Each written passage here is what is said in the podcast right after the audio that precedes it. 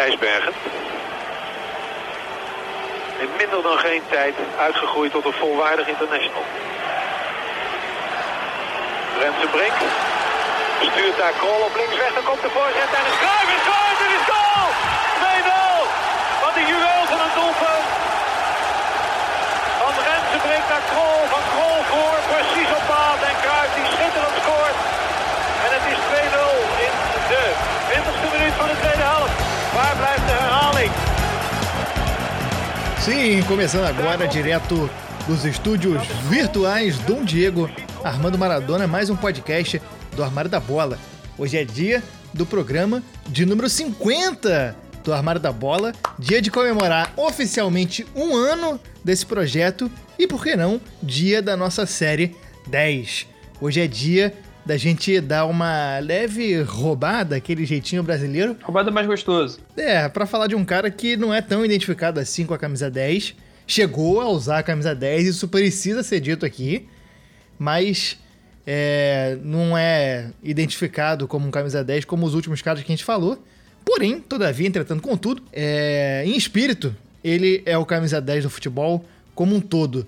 Talvez o cara mais revolucionário que já existiu nesse esporte e talvez o que mais conquistou, se a gente somar dentro e fora de campo, é, é o que a gente vai discutir aqui hoje. A gente vai falar de Johan Cruyff, como foi conhecido no Brasil, Cruyff, como é a pronúncia em holandês, eu fui procurar, craque da Holanda, craque do Ajax, craque do Barça e técnico que brilhou muito no, no futebol europeu. Meu nome é Gustavo Angeléias e eu tô aqui como sempre com ele, Chico Freire, o homem das camisas. Chico, seu Walter Usten. Olá, todo mundo que tá chegando aí para mais um episódio do podcast da Mar da Bola e, primeiramente, um abraço a todo mundo que nos acompanhou nessa caminhada até aqui. 50 programas, caralho, muita coisa. Imagina, escutar esses dois idiota por 50 horas, né? Assim, Procure ajuda, né?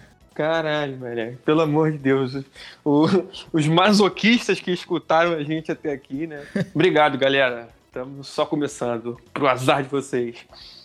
Estamos é, chegando para mais um programa da, da série 10, essa homenagem ao 14 Cruyff, é, que, na minha opinião, é o maior revolucionário da história do futebol. Numa, somando em campo e fora dele, a gente não tem ninguém que tenha uma trajetória tão marcante, tão é, revolucionária mesmo é a palavra, quanto ele. A gente tem outros casos de, de, de grandes nomes que foram importantes como jogador e como atleta, mas no agregado, Cruyff ganha pelo que representou como com a camisa do Ajax, com a camisa do Barcelona, com a camisa da seleção holandesa e depois na, na Casa Mata. Eu acho que não tem ninguém que tenha mudado a cara do esporte com uma força tão grande em dois momentos da carreira e ganhando tanta coisa que nem ele. É, faz cinco anos que ele faleceu, né, cara? É, exatamente. 24 de março de 2016, cinco anos aí, é, que, ele, que ele morreu e faz falta. É uma mente que faz falta, um cara brilhante.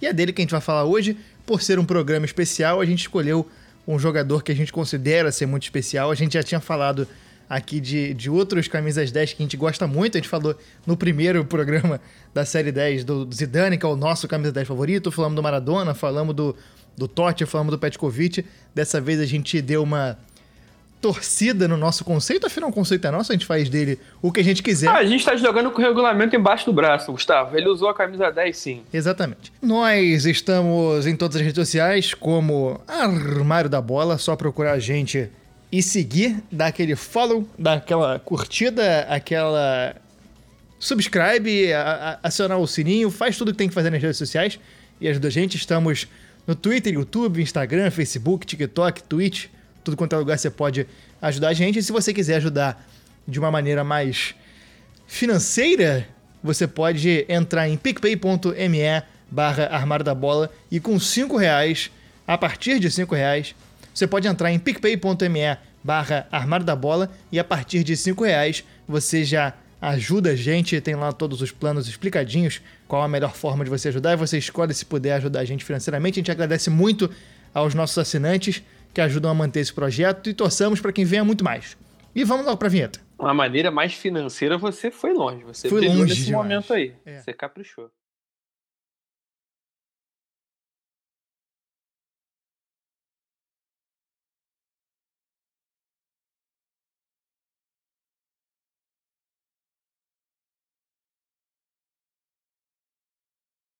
Hendrik Johannes Cruyff, mais conhecido como Johan Cruyff, e a gente vai chamar ele de Cruyff aqui, porque é assim que se acostumou a chamar no Brasil, por incrível que pareça, porque teoricamente deveria ser Cruyff, mas eu acho que a galera tende a fingir que tá falando inglês. então vamos chamar ele de, de Cruyff aqui, que é como todo mundo chama. Ele nasceu em Amsterdã, no dia 25 de abril de 1947. Faria 74 anos nessa semana da gravação, se estivesse vivo. Era do signo de touro, no zodíaco, e do javali no horóscopo chinês.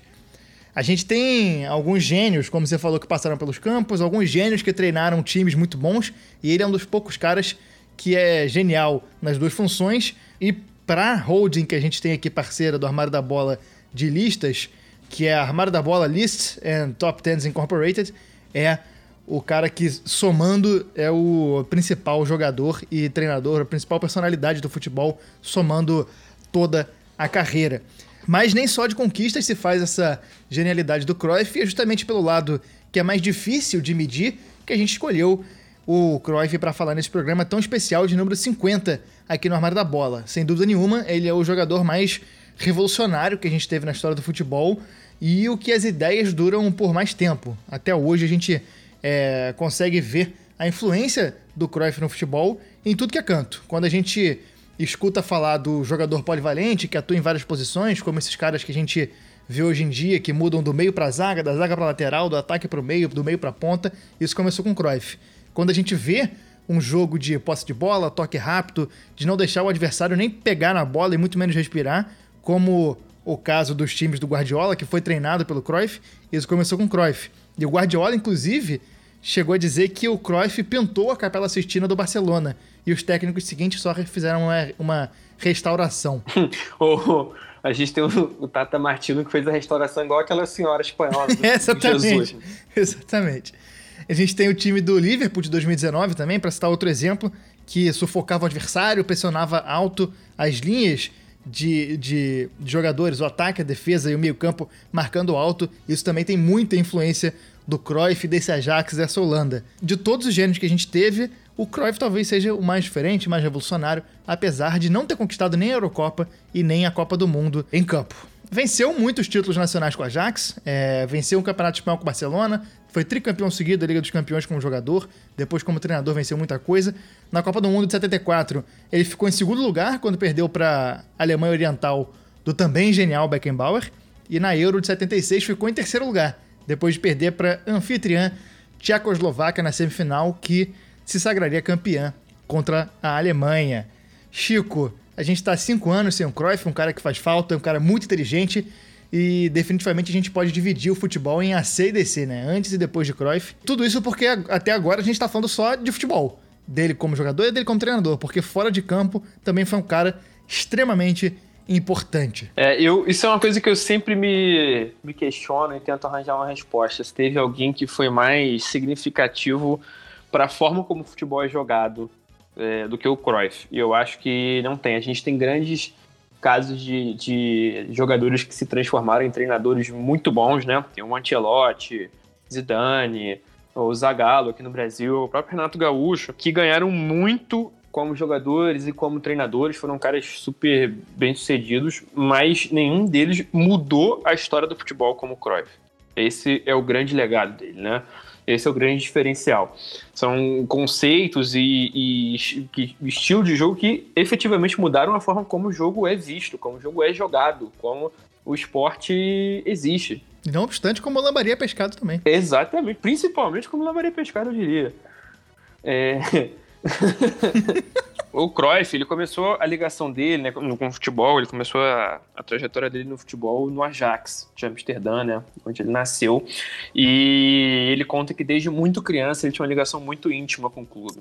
A primeira vez que ele foi foi quando ele tinha 5 anos, ele foi pro estádio. E, porque o pai dele era muito apaixonado pelo Ajax e ele, a família dele era dona de uma mercearia. E aí ele tinha um grande amigo da família, que ele chamava de tio Henk, trabalhava de zelador do clube, né? ele que cuidava do campo. E eles vão lá entregar frutas, ele levar coisas assim. para os jogadores que não iam estar na partida. E aí ele ia com o pai, conhecia o estádio até sem, sem ter jogo, né? Desde muito criança ele começou a frequentar o estádio, fazia companhia lá pro, pro tio Hank, passava o dia todo lá ficava várias horas e naturalmente ele foi se aproximando do dia a dia, das pessoas do clube, né? Aí a gente começa a entrar num, numa questão aqui que é muito delicada, que é a talaricagem, né? Cara, isso é complicado. Isso é um pedaço, é um, é um detalhe é, eu não quero entrar nessa pauta espinhosa aqui no programa. Mas a gente tem que citar. Isso tem que ser falado. É, o, o pai do, do Cruyff morreu quando ele tinha 12 anos e a mãe se casou justamente com o tio Hank. Ele, ele fala disso de uma forma muito tranquila no livro, na autobiografia dele. Ele fala assim, cara, natural. Ele é um cara que era próximo da família e tal. Ele não. Ele não, não... A gente fala que sacaneante de talaricagem, mas não foi esse o caso, né? A gente é obrigado a fazer a piadinha. Né? E aí ele conta que ele, ele teve muitas influências. Eu, eu, acho importante a gente trazer essas influências aqui do, do Cruyff, porque ele... O grande mérito dele é aquela história, né, cara? Nada se cria, tudo se copia. Mas quando você vai copiar, tu aperfeiçoa as paradas. O Cruyff, ele não inventou nada, ele não inventou a roda. O revolucionário dele foi pegar conceitos de caras que que foram importantes para a vida dele e para o futebol europeu de uma forma geral. E, sabe, e se, se, tornar um cara que simbolizou e que juntou essas coisas, que adaptou essa, esses conceitos, né? Ele conta aqui no livro dois caras que foram muito importantes para a carreira dele. Foi o Yanni van der Veen, que era um, um técnico da, das categorias de base do, do Ajax, e tem também o Vic Buckingham, que era um técnico inglês que treinou o Ajax, treinou o próprio Barcelona também nessa época, é, pré-anos 60, pré-anos 70, na verdade, é, são nomes que estavam ali no topo do futebol europeu. E, principalmente, né, não pode deixar de falar de Cruyff sem falar de Rinus Michels. Impossível. São os dois maiores nomes do que viria a ser conhecido como futebol total, a escola holandesa, né?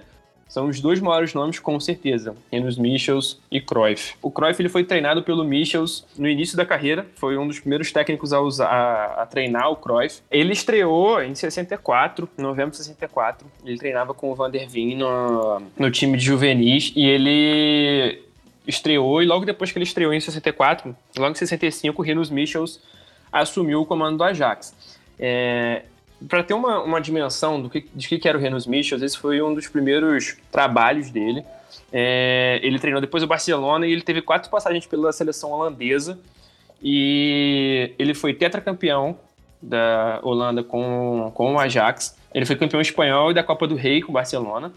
E ele ganhou a Eurocopa de 88 com a, com a Holanda. Foi um cara super vencedor e que comandou a Holanda também na Copa de 74, né? Que a gente vai falar mais pra frente. E o Cruyff ele cita esses dois nomes como muito influência, como influência muito forte na carreira dele, né? Ele fala que ele aprendeu o amor pelo esporte e a criatividade, a expressividade com esses dois caras e que o Michels principalmente passava é, uma ideia de disciplina, apesar de ser uma coisa criativa, né? Um, um, você tem uma certa liberdade, não era uma rigidez, era disciplina mesmo dentro de um, de um, sistema criativo, com erros e acertos, dentro e fora de campo ele tinha que ter uma disciplina. Ele diz que ele aprendeu muito isso com o Rinos Michels. E nesse início de carreira ali no Ajax, eles foram cunhando esse estilo que, que viria a consagrar o futebol holandês, né? que viria a revolucionar o futebol. O que, que é o futebol total? Vamos, vamos, explicar aqui. O pessoal sempre fala: ah, o carrossel holandês, a laranja mecânica, o jogador não tem posição fixa. É e não é, né? Não é uma bagunça que qualquer um joga onde vai jogar. Tem, tem vários conceitos que trazem isso. O mais importante é o cara é, é marcar no campo de ataque, já querer recuperar a bola assim que perde e, e, a cobertura, né? Os jogadores irem, irem cobrindo o outro. O cara que tá na ponta direita, ele tem que saber jogar na ponta esquerda caso ele precise cobrir também. É um sistema que o, o, o time não fica rígido dentro de campo, né? Ele, eles vão alterando de posição e vão é, se adaptando às demandas do jogo, às demandas de cada jogo, dentro né, dos 90 minutos e em, em diferentes partidas, assim. E é um jogo muito focado no espaço, nas triangulações. São várias coisas que, que foram muito potencializadas pelo que o próprio Cruyff diz, que é uma mentalidade matemática que ele tinha. Ele diz que desde muito criança ele sempre gostou de, de números e de coisas assim. E eu acho que isso, de certa forma, ajudou ele a desenvolver isso, né? O Ajax seria o primeiro time a, a começar a colocar isso em prática na década de 60 e aí isso seria levado eventualmente para a seleção holandesa, né? Isso, é, essa revolução tática ela começa justamente com esse time do, do Renus Michel. Quando o Michel assumiu o time do Ajax, ele dá mais liberdade para os jogadores trocarem de posição, principalmente o Cruyff. O Cruyff foi o primeiro cara que entendeu essa liberdade nesse time do Ajax e passou não só a como ele jogava como centroavante, ele passou não só a cair para as pontas e, e, invertendo a posição com os jogadores das pontas, como ele recuava para chegar na frente armando a partir da, da intermediária. É, é, esse sistema, esse futebol total, esse carrossel, começou justamente com esse time do Ajax, ali na, na, na meiuca da década de 60 até chegar na Copa de 74. É, evoluiu na Copa de 74, né? Foi mostrado para o mundo nessa Copa de 74 que o time da Holanda foi a grande sensação e acabou perdendo na final. E se consolidou lá na frente com o Barcelona na década de 90, que a gente vai falar mais tarde. Os times, geralmente nessa época, na década de 60, é, a gente tem muita noção de que, de que se falava pouco de tática né, nessa época, mas isso não, não é realidade. Eu estava até vendo uma, uma fala do Leandro Yamin, nosso amigo, que ele foi buscar em jornais da época e, até, e tudo mais, que se falava muito de tática nessa época, só não se falava da forma como a gente fala hoje, né? Mas esse time, os times jogavam muito ali naquele momento com três zagueiros, cinco meio-campos e dois atacantes, ou então quatro zagueiros, quatro meio-campos e dois atacantes. O time do, do, do Ajax da Holanda passou a jogar com três zagueiros, quatro homens de meio e três homens na frente, com essa, essa, essa variante dos jogadores trocarem de posição o tempo todo num futebol com muito mais espaço, né? Aquilo que a gente sempre fala aqui. O futebol antigamente tinha mais espaço. É, é, nessa época, quando começa esse time da Holanda, é um, é um futebol menos físico. O futebol na década de 70 passa a ficar mais físico, de mais porrada, em resposta a esse jogo do, do Cruyff da Holanda. Então, nesse, nesse contexto que começa a florescer essa forma de jogar do Cruyff. E é, é, são times que precisam ter, além de, de, de, jogadores muito bons, jogadores que se comuniquem muito bem. O Cruyff sempre fala muito do aspecto de comunicação que é necessário ter para esse, esse, essa forma de jogar funcionar e trocar de posição o tempo inteiro. Você tem que estar tá falando com o seu, com seu companheiro e, e tem que estar tá um time muito é, além de, de, de, jogadores bons, jogadores que consigam jogar em várias posições, jogadores com uma sintonia muito fina, uma. Esqueci a palavra. Entrosamento? Entrosamento, entrosamento muito bem construído para que isso funcione. É, o, o Cruyff, ele diz, ele define um certo momento do livro que o, uma das principais coisas que ele aprendeu com o Rinos Michels é que o futebol é um jogo de controle de espaços e de tempos. Você não pode chegar nem antes, nem depois, no, no, no lugar que você está, que você precisa estar, e que essa, essa coisa de controlar o espaço né, é um conceito muito, muito importante para outras revoluções táticas que a gente vê até mais, mais, mais recentemente, né? Ele fala assim, ó, você para fazer para ganhar o jogo você precisa ter a bola. Então, sem a bola você não joga. Você você está em outro momento do jogo. Você não tem como ganhar se você não tiver a bola. Então, primeira coisa, você precisa ter a bola. Sem a bola, você, em vez de controlar o jogo, você pode controlar o espaço para você recuperar a bola e aí sim você poder marcar o seu ponto, né? Fazer o gol. Então isso é uma coisa que foi acontecendo. A linha de, a linha de impedimento é um conceito que é dessa época. Tem a ver com futebol total, que foi aperfeiçoado pelo, pelo Rinos Michels e pelo Cruyff. É uma série de conceitos que o próprio Michels trouxe de outros caras que treinaram ele quando ele era jogador e o Cruyff potencializou por ser um cara muito inteligente, muito atuante, né? E aí não teve jeito. Ele começou a carreira no Ajax. O Ajax era um time que, apesar de muito grande, era muito desorganizado, muito amador. Ele fala isso repetidas vezes. Ele nunca teve problema para dizer que era um, um, potencial enorme na mão de, de, gente que não, não tinha mal tinha interesse para isso. É, e rapidamente o Ajax passou a ser um time que brigava pelo título sempre não à toa foi tetracampeão seguido, né? 66, 67, 68. Quase seguido. 66, 67, 68, 70. Só não ganhou em 68, 69. Ganhou em 72, também ganhou em 73. Ganhou a Copa dos Países Baixos em 67, 70, 71, 72. Ganhou a Liga dos Campeões da UEFA em 71, 72, 73. É isso, foi tricampeão seguido da, da, tricampeão seguido. da, da Liga dos Campeões. Eu tava pensando no campeonato holandês, mas foi da da Liga dos Campeões que eu queria falar da, da sequência. Esse time do, do Cruyff do Ajax ganhou tudo. Tudo que tava para ganhar foi, foi. Campeão mundial em 72. Foi soberano no campeonato holandês, ganhou tudo. Ganhou a Liga dos Campeões da Europa de três vezes seguidas e foi campeão intercontinental em 72. No ano de 73, ele deixa o Ajax e vai para o Barcelona um ano antes da Copa do Mundo de 74. É, ele. Essa ida para o Barcelona foi causada por polêmicas, justamente, né? O, ele fala que o clube era muito amador em vários níveis, não só na diretoria, mas também na, é, na gerência ali, né, em posições de gerência. Ele é um cara. Uma personalidade difícil também, né? Ele arranjou muita briga, foi um cara que nunca deixou de, de dar as próprias opiniões, um cara de muitas opiniões e opiniões muito fortes e acabou em vários momentos da carreira também tendo essa, essa questão de arranjar polêmicas e desafetos por onde passou, né? É, ele não era um cara, né, brigão, assim, não era Maradona. mas era um cara... É, mas ele era um cara de opiniões fortes, é uma boa forma de colocar. Em 74 teve uma, uma polêmica dele ser capitão ou não, é, os jogadores eles achavam que talvez o Cruyff estivesse tendo muitos privilégios e, e ele sente que isso foi por causa da saída do Michels. Ele sente que logo depois que o Rinus Michels saiu, entrou um outro técnico chamado Stephen Kovacs, que é um romeno, se não me engano, e ele tinha uma, um estilo diferente de gerenciamento. E ele fala assim, não que ele fosse ruim, é, ele entendia de futebol, ele tinha uma proposta de jogo. Só que a questão da disciplina no dia a dia acabou ficando um pouco de lado.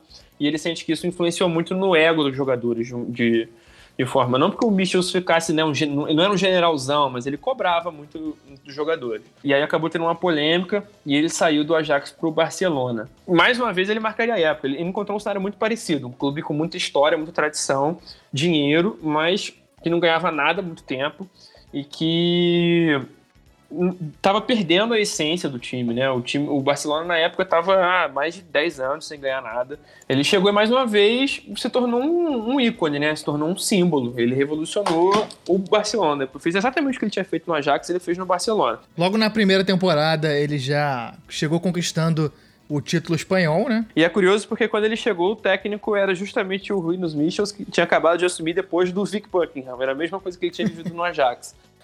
Em 74, ele conta uma história de um jogo que que foi contra o Real Madrid, que eles meteram 5 a 0 no Real Madrid. E ele conta que foi, que foi, um, foi um lance de genialidade do, do Rinos Michels, porque aconteceu o seguinte e um lance de sorte também. Ele fala assim, cara, não adianta você também ser gênio se você não tiver sorte. E aí ele fala que o, o Michels tinha um amigo que era um jornalista, se não me engano, que era vizinho de porta de um zagueiro do Real Madrid.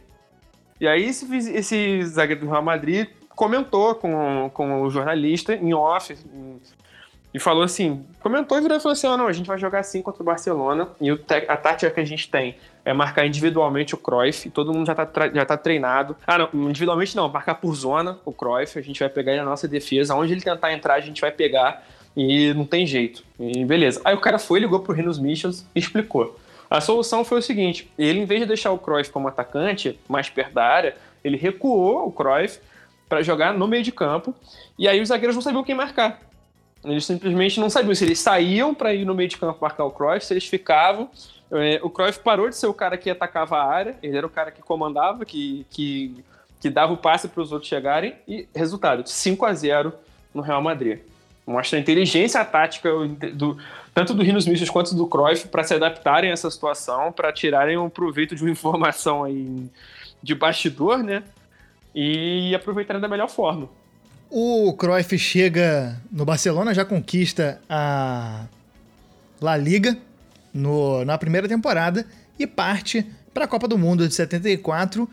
Talvez o grande momento dele, é, um dos grandes momentos do futebol com essa seleção encantadora da Holanda, que seria revolucionária, como a gente está falando aqui o tempo todo. E ele vai para essa Copa do Mundo como um, um, a Holanda não era um país que, que chegava sempre nas finais, não era um país com expressão no cenário mundial né, de seleções. É, era uma seleção que estava muitos e muitos e muitos anos sem jogar uma Copa do Mundo. É, ficou aí décadas sem jogar uma Copa do Mundo, foi, conseguiu se classificar e o Renus Michels foi escolhido para ser o, o técnico. Então, óbvio que ele levaria o Cruyff para ser o, o craque, né, a estrela da companhia. O Cruyff ele falou que essa seleção era muito interessante, assim, que os jogadores conseguiram deixar muito bem de lado o ego, né, porque eram jogadores principalmente de três clubes rivais, o Ajax, o PSV e o Feyenoord.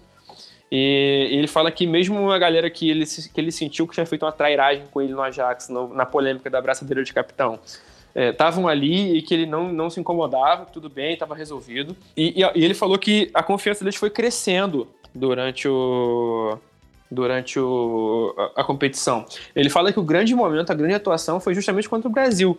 Porque o Brasil tinha sido campeão em 70, né? A seleção do Brasil de 70. A, provavelmente o maior time de todos os tempos. E ele falou assim, cara, a gente estava jogando contra os caras e durante o jogo a gente foi percebendo que, cara, a gente está jogando mais que eles, a gente entende que a gente está fazendo mais do que eles e, e a gente consegue ganhar isso aqui. Em que não deu outra. A Holanda realmente ganhou do Brasil. É, a Holanda teve, teve uma, uma primeira fase fácil, pegou um grupo com Suécia, Bulgária e Uruguai, ganhou do Uruguai, empatou com a Suécia, ganhou da Bulgária. E aí uma, uma segunda fase que também seria em grupos, pegou o Brasil, a Alemanha Oriental e a Argentina ganhou da Argentina de 4 a 0 ganhou do Brasil. A Argentina que seria campeão em 78 e o Brasil que foi campeão em 70, né? Ganhou da Alemanha Oriental por 2 a 0 e esse confronto com o Brasil foi o último confronto ali desse, dessa fase de grupos e a Holanda precisava só de um empate para se classificar para a final. O Brasil ainda tinha resquícios do time de 70, né? O cara desse time era o Rivelino, que naquele momento estava no auge, jogando muita bola, ainda tinha muito muitos caras daquela Copa de 70, mas não era mais o mesmo time. É, o Pelé já tinha se aposentado é, da é, seleção. Muitos, muitos jogadores não estavam mais lá. E o Brasil não, não soube jogar o jogo ali Holanda. Parece que, que as, a, a, o que a gente lê hoje em dia é que o Brasil entrou muito para dar porrada, né? Teve até jogador é, expulso do Brasil. Foi um, um jogo tenso ali que a Holanda venceu com participação importante do Cruyff, que ele deu uma assistência pro gol do Neskins aos 50 minutos, 5 minutos ali do, do segundo tempo, e fez um gol aos 20 do segundo tempo, sacramentando a vitória da Holanda por 2 a 0 e chegou na final contra a anfitriã a Alemanha Ocidental, né? Esse jogo contra o Brasil foi tratado meio como final antecipado, assim. Não era semifinal naquele esquema de mata-mata, não era um jogo eliminatório, né, no sentido estrito da palavra, apesar de ser o último jogo de uma fase de grupos, é, e foi bem final antecipado, assim. Né? A Alemanha já tinha jogado contra a Holanda, a Holanda estava mais tranquila, e aí é aí que mora o problema. O Cruyff ele fala abertamente que o problema na final de 74 foi salto alto. Que eles entraram confiantes demais, subiu a cabeça e eles não conseguiram performar tão bem quanto quanto tinham feito no resto do campeonato. E para aumentar Tanto o salto, eles, eles fizeram um gol. É, exatamente. Eles fazem um gol nos primeiros minutos de jogo. O Cruyff faz uma jogadaça, dribla meio time, sofre o pênalti. A Holanda abre o placar com o Neskins batendo o pênalti aos dois minutos. E. É, o Neskins, que não custa dizer, também é outro cara muito importante para essa história do futebol do futebol total, né? São os três grandes nomes aí, o Cruyff, o Michels e o, e o Neskins. É, aí aos 25 o Breitner marca de pênalti para a Alemanha e aos 43 o Gerd Miller marca virando o jogo e sacramentando o placar final. No segundo tempo a gente não teve, não teve gol, foi justamente é, o, a Holanda não, não conseguiu jogar igual jogou, né? Mas vamos falar das escalações antes, né? Dar essas escalações. Gerd Miller sabia fazer gol? Nunca soube. Que isso. O Miller aqui do brasileiro fazia mais gol que ele. A Holanda, os Países Baixos, com uniforme laranja, com as três listras no ombro que o, que o Cruyff só usou duas, né?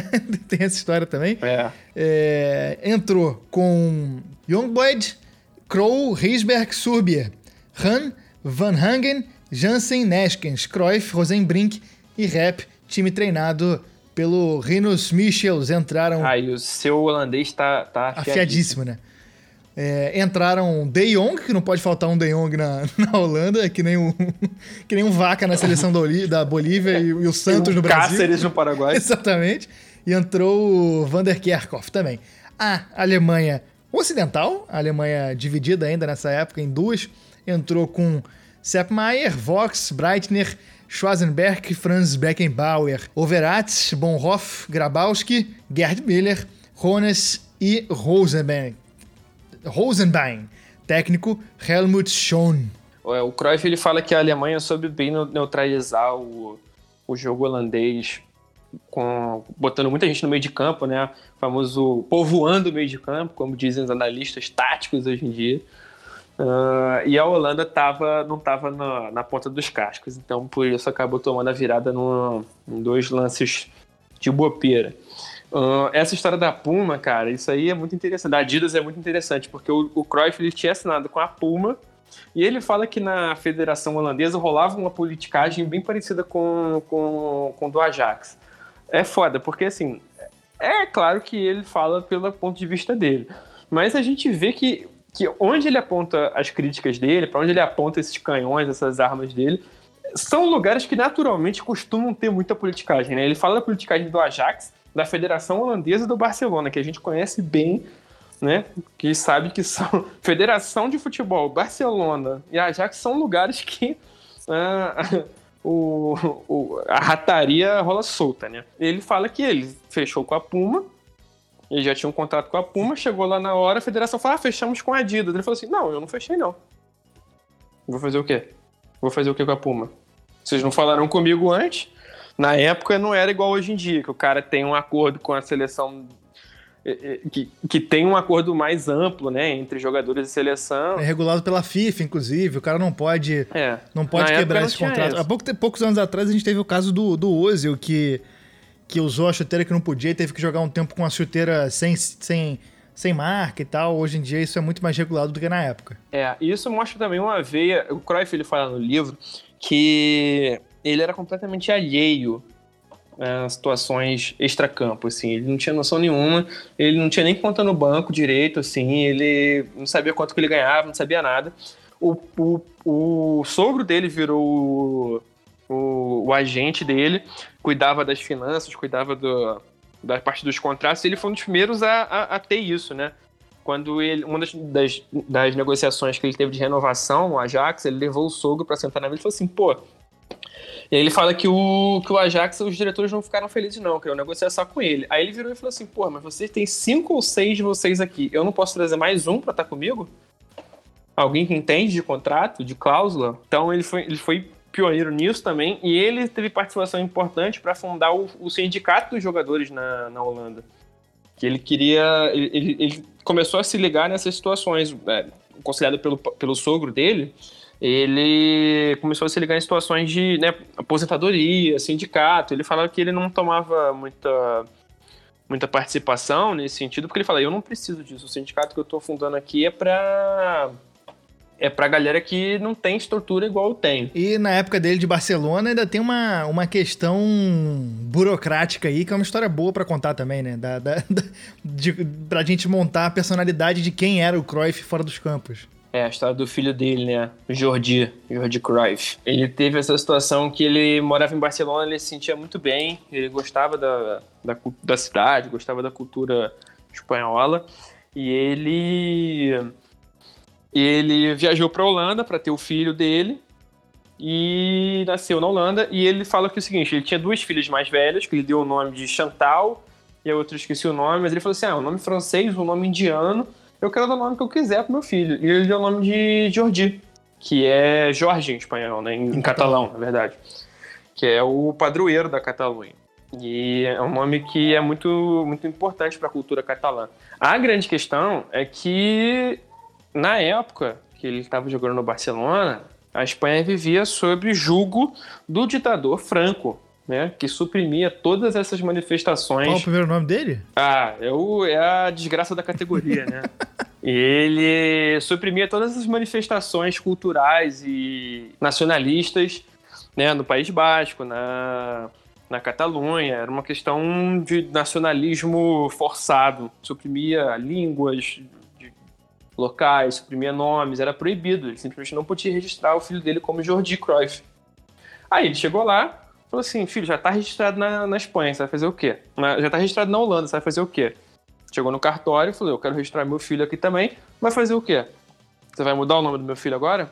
Já está registrado. Você vai ter, você vai ter que brigar contra um documento oficial do meu país para registrar meu filho aqui. Ele usou essa influência que ele tinha para ir de, de, de, frente, né, para bater contra essa, essa imposição do regime do Franco para para registrar o filho dele. E registraram, aceitaram, baixaram a cabecinha e registraram o Jorge Cruyff. Que, inclusive, um rápido parênteses, ele foi jogador, foi um jogador independente da, da, do sucesso do pai. Era um cara que chegou na seleção holandesa, que jogou no Manchester United, jogou no Barcelona. Ele acabou encerrando a carreira um pouco mais cedo porque teve questão de lesão, mas independente do pai, ele teve uma carreira de sucesso. E tem uma questão de, de sequestro também, né? Cara, isso é muito louco. Isso é muito louco. Ele conta que em 78 é, já depois de alguns anos no Barcelona, ele já estava ficando um pouco incomodado com situações de politicagem do clube também, como que ele era usado pelo clube, pelos dirigentes do clube para se protegerem ali nos cargos. Ele falou que ele não queria se meter nisso. E aí é, ele foi vítima de uma situação que diz ele era até meio comum na época. Ele foi abrir a porta como se tivesse um entregador, alguma coisa assim, e o cara com um revólver na cara dele. E ele foi amarrado no chão ele estava com os dois filhos em casa, os três filhos, talvez, estivessem em casa. É, e aí o cara foi. É, amarrou a mulher dele também. Só que aí, numa hora que ele, o cara foi tentar pegar um móvel, foi roubar um negócio assim, a esposa dele levantou e saiu correndo, gritando. E aí o cara foi atrás dela pelo, pelo corredor do prédio. Ele conseguiu levantar e pegar a arma do cara, que ficou para trás, para o cara não recuperar a arma acabaram pegando o cara. É, descobriram até que o cara tava com, com um furgão, com um colchão atrás. Então ele fala, cara, era para sequestrar a gente, o objetivo era esse. E ele fala que eles ficaram muito assustados, que eles, eles isso mudou muito a forma como ele se relacionava com o futebol, com a família. E ele diz que isso foi o, o grande fator para ele não ir para a Copa de 78. Ele fala que era um momento que ele, ele não conseguia se ver é, deixando a família dele para ir para o outro lado do oceano. Ele, ele fala assim, cara, não, não tem como. Depois de um episódio desse, eu queria estar próximo com a minha família, não queria deixar eles. Até rolou uma comoção grande e ele conta que na época ele não podia contar isso, ele não podia falar. As autoridades policiais falando assim, cara, por favor, não conta essa história para não incentivar outras pessoas que queiram fazer isso, para não dar ideia para maluco. E que por muito tempo ele tomou muita porrada por causa disso. E isso foi também, foi também marcante para o final da carreira dele.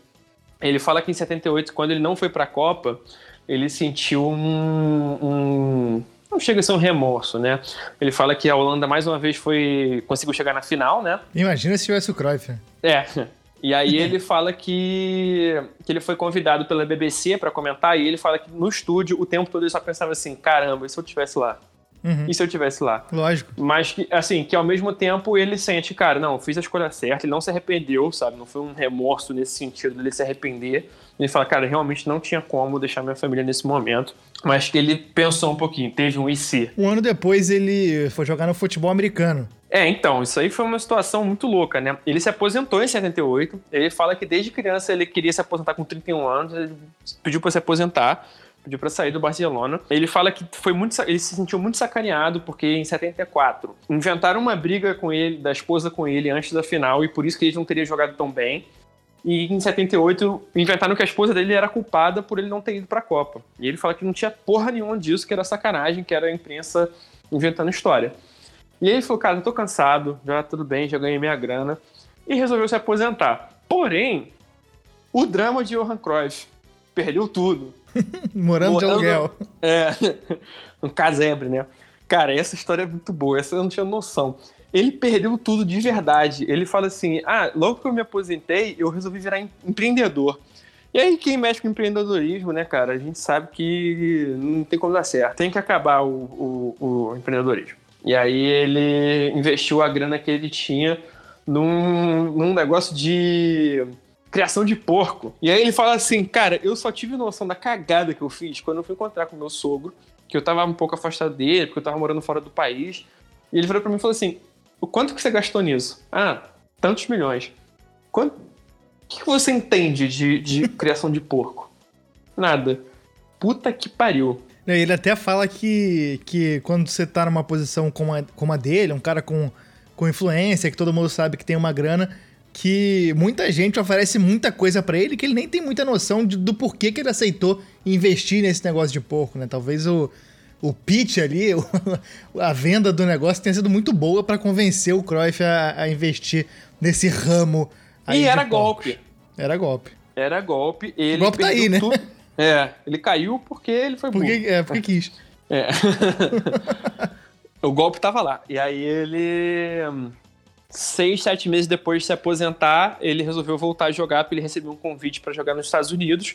E ele falou que seria, viu que seria uma oportunidade legal, ele ganharia uma grana boa. E adivinha quem era o técnico? Rinos Michels.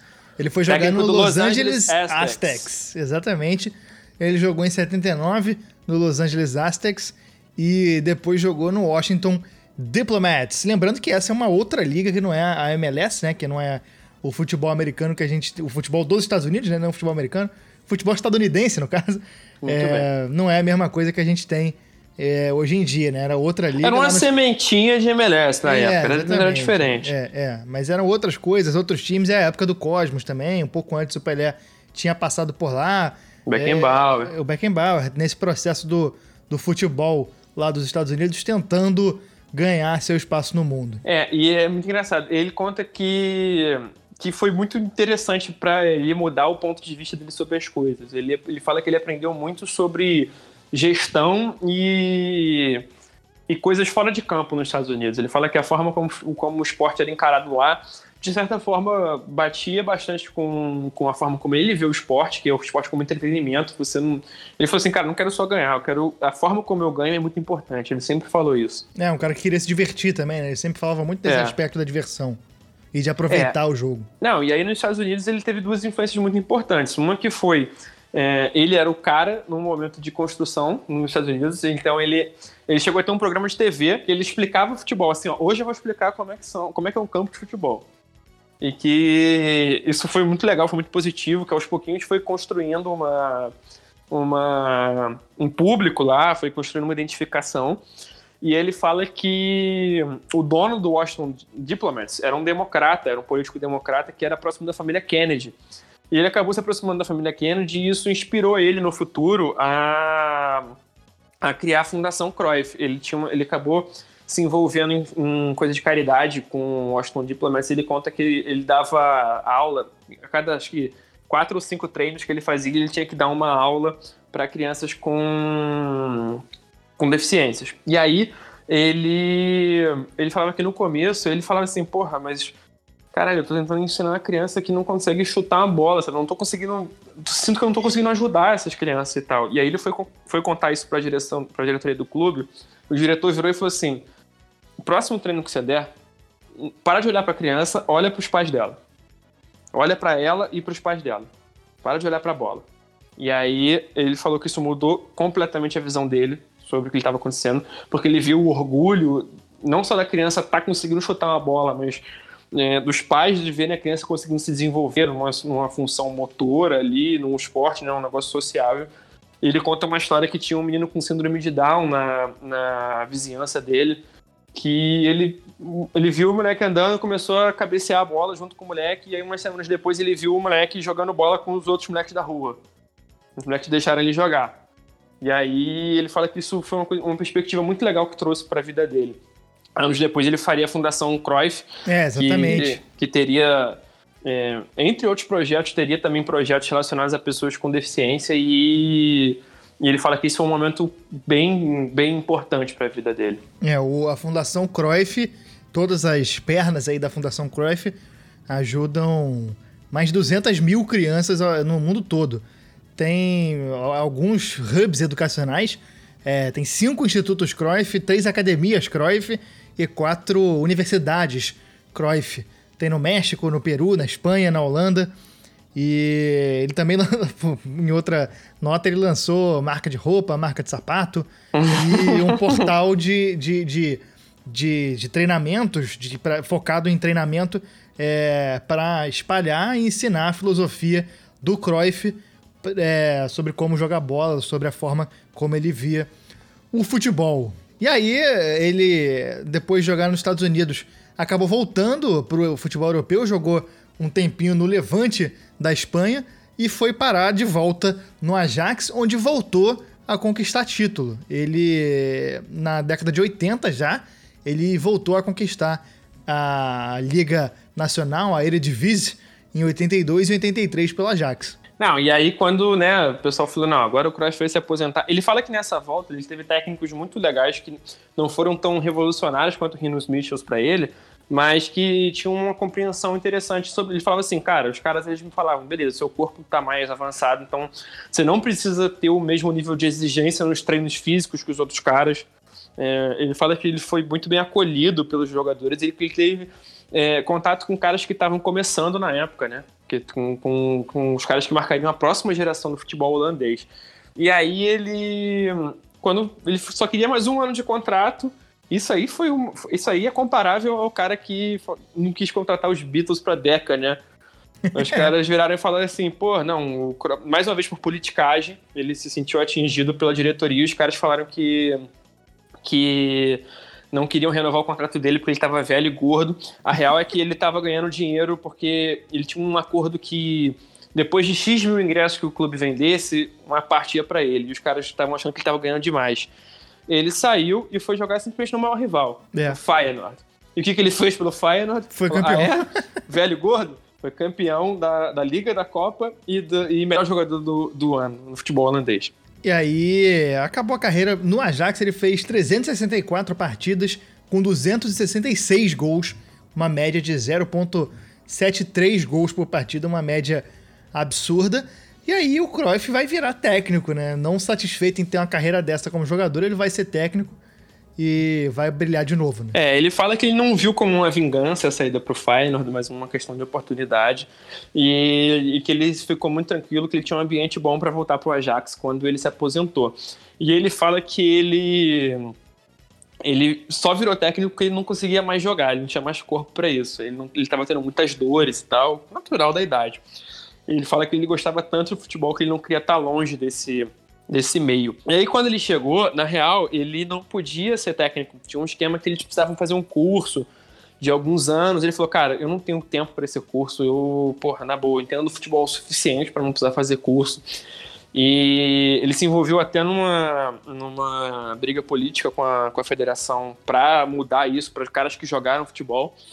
E ele tinha um triunvirato ali, ele contratou, ele foi apontado como diretor técnico do Ajax. E aí era um cargo que eles inventaram, que não, existia, que eles inventaram esse termo. E ele tinha um, preparadores ali que eram os técnicos. E aí, quando ele, quando ele passou a ter essa visão de fora, ele é uma, uma, outra coisa muito interessante, que mais uma vez a gente mostra o quanto que o Cruyff foi revolucionário. Ele foi um dos primeiros caras a ter preparadores específicos para algumas coisas. Ele foi um dos primeiros caras a contratar técnico, né, preparador físico, foi um dos primeiros caras a usar preparador de goleiro. E aí ele fala que assim, cara, eu não, eu não tenho problema em me cercar de pessoas que façam coisas que eu não sei fazer. Pelo contrário, eu quero o melhor de cada posição. Ao contrário do que era quando jogador, né? Que qualquer um podia fazer qualquer posição, ele falava, não, quando eu quero ser técnico, eu quero participar de uma coisa e eu quero que cada pessoa faça uma coisa. Eu quero um especialista para cada área. E isso é o padrão hoje em dia, né? Ele, como técnico, começou a treinar no Ajax, como você falou, mas não chegou a conquistar o campeonato holandês treinou caras que ficaram, ficariam muito conhecidos nos anos seguintes. Ele foi técnico do Van Basten, do Rijkaard e do jovem Dennis Bergkamp e conquistou a Recopa Europeia de 87 ele é a, é a Copa dos Campeões das Copas que chamavam, é, né? É, exatamente. Ele, ele no, no Ajax, ele saiu porque, mais uma vez, por briga política. Ele fala que o, o clube tinha algumas regras antiquadas que vendiam um jogador muito barato e que não, não tinha dinheiro para investir no, né, em reposições à altura e ele acabou perdendo lideranças importantes do time. Ele fala que ele teve uma treta até com o Rijkaard, que depois é um cara que virou super afeto dele, virou um cara super próximo mas que ele queria que o Rijkaard tomasse uma, uma posição de liderança que ele tinha perdido um jogador importante que me esqueci quem foi agora, mas que o Rijkaard ainda não estava pronto para isso, acabou sendo pressionado e cobrado demais. E ele fala, mais uma vez, por sacanagem, eu saí do Ajax. E ele falou assim, três vezes na minha vida, eu fui pro Ajax, o Ajax estava sem ganhar porra nenhuma, ganhou um monte de coisa comigo, fui embora por sacanagem, porque as pessoas queriam é, se aproveitar de mim. Em 88, a Holanda finalmente conquistou o tão sonhado título, foi campeã da Eurocopa, sob o comando do Renus Michel, né? É. Ganhou pouco aí o nosso, nosso querido Renus Michel. E o método de, joga, de, de, com jogadores ali, mais ou menos os caras que tinham jogado com o Cruyff, né? Nesse time ali do, do, do Ajax, entre eles o trio Ruud Gullit, Van Basten e Rijkaard. E aí, o Gullit era do, do Feyenoord, mas o... É, mas o método era do, do Ajax ali, que, o, que o, o Cruyff tentou implementar ali no, uma, algo próximo do, do futebol total. É, ele resgatou muitas bases, né, cara? Ele resgatou coisas importantes taticamente e de organização, de gestão. Ele fala que o período dele nos Estados Unidos ajudou ele a enxergar coisas que ele poderia melhorar também na gestão fora de campo, né? É, no dia a dia dos jogadores, na, na rotina, na organização de, de né, administrativo do clube. E até um trabalho vertical, né? Vindo desde a base até o profissional, algo que ele quis fazer no Ajax e tentou fazer no Barcelona, né? Em 88, depois da, da, da, da, da conquista da Holanda na Eurocopa, o Cruyff foi contratado pelo, pelo Barcelona para treinar o time e tentou e aplicou esse mesmo, mesmo processo das divisões de base e priorizou ali a aprendizagem dos jogadores em vez da, da obtenção de resultados imediatos. É, e o que a gente vê, o Barcelona que a gente conhece hoje em dia é o Barcelona que o Cruyff criou como técnico. O Barcelona que tem uma filosofia de jogo. É, a filosofia de jogo do Barcelona é derivada do que o Cruyff fez como jogador e um pouco mais no Barcelona como técnico. Ele estabeleceu todas as bases táticas e filosóficas que o Barcelona viria a seguir e, e não conquistou tudo à toa, né? É tudo é, derivado disso. Ele resgatou mais uma vez as bases do futebol total, da Holanda dos anos 70, do Ajax, é, e foi aperfeiçoando. Ele, ele chegou no Barcelona num momento de crise, né? Se, se em 73 ele chegou numa crise, em 88 ele chegou em outra, e aí, justamente com esse esquema de, de, de, de projeto e mudando o esquema do time jogar, ele aplicou muito dessa forma do, do futebol total como técnico também do Barcelona, tendo como um dos principais artífices desse jogo o Pep Guardiola, que viria a ser um cara que é discípulo dele aí, é, como, como treinador. O Guardiola jogava ali na volância, ali na, no, no de número 5, e era quem comandava as ações do time para chegar. Ele era o cara que distribuía a bola e o time que tinha o Laudrup era um time muito, muito, Stoichkov. muito bom. Stoichkov, um time com muitos caras bons e jogando de uma forma muito conectada, né? Essa forma que o, que o Cruyff jogou a vida inteira, ele implementou ela também no Barcelona. É, ele fala que o, o que estimulava ele, uma coisa que, que inspirava muito ele em ser técnico, é a questão que ele falava assim, eu não quero só os 11 melhores, de, assim, né? O melhor em cada posição. Eu quero o melhor encaixe, eu quero os jogadores que melhor se encaixem e se potencializem. Pode ser que às vezes o zagueiro que eu vou usar não é tão bom individualmente, mas ele é o que vai melhor jogar com o cara que tá do lado dele.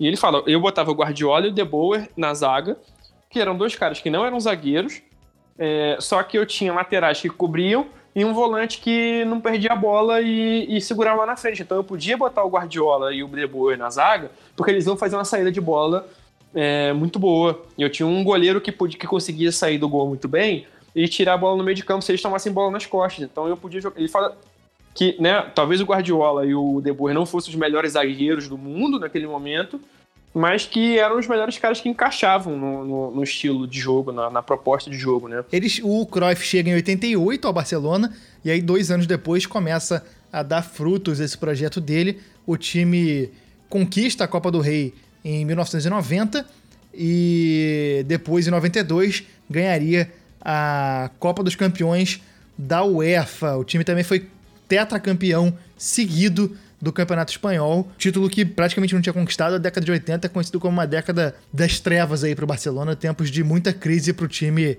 catalão. É, e mais uma vez ele saiu por politicagem. Isso é uma coisa que marcou bem a, a carreira dele, né? E aí, depois que ele saiu do Barcelona, ele nunca mais voltou a treinar, né? Ele foi se envolver de outras formas com o futebol. Ele fala que ele foi, ele foi um, um consultor do Ajax uma época, só que ele sentia que nem sempre o, o pessoal queria o, o conselho dele de verdade, só queriam dizer que estavam com ele ali. Ele foi consultor do Barcelona na primeira década dos anos 2000, e aí ele fala assim: aí sim eu, eu me senti útil e valioso, porque ele fala que ele que sugeriu para o então presidente, que se não me engano era o Laporta, que é o presidente agora de novo, ele que sugeriu que o Guardiola fosse o. Não, que o o Rijkaard fosse técnico e o Begiristain fosse o diretor. O Begiristain hoje está no Manchester City e o Rijkaard que teoricamente era desafeto dele, ele falou, cara, ele é o melhor, ele é o melhor cara. E foram eles que começaram a reconstrução do Barcelona na época do Ronaldinho, né? Ali em 2004, 2005, que o Barcelona voltou aos holofotes, estava em alguns anos já meio mal das pernas, e mais uma vez resgatou essas, essas raízes de, de, inspiradas no futebol total, primeiro sobre o Rijkaard, depois a milésima potência pelo Guardiola, e você vê que ele é um cara que influenciou várias gerações de técnicos com vários trabalhos campeoníssimos, né? É, o mesmo que o Michels fez por ele, ele fez pelo Guardiola, fez pelo Rijkaard. São caras que. Vários caras que jogaram sob, sob ele se tornaram técnicos de muito sucesso. O próprio De Boer, que a gente falou agora há pouco. É, são caras que. Você vê a influência dele, né? E antes dessa saída do Barcelona, talvez a maior crise que ele tenha passado tenha sido em 91, quando ele teve um infarto. É... E ele era um cara que fumava muito, fumava muito cigarro. E foi justamente isso que matou ele. É, ele largou o cigarro quando ele teve esse infarto. Ele é. fala que ele começou a. a... Ele usava pirulito para substituir à vontade. E aí, quando.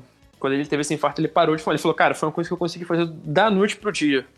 Eu simplesmente queria viver mais. E aí é. eu parei de fumar. E aí viveu mais, né? Mas em 22 de outubro de 2015, ele anunciou oficialmente que tinha sido diagnosticado com câncer de pulmão morreu poucos meses depois, em 24 de março de 2016, em Barcelona.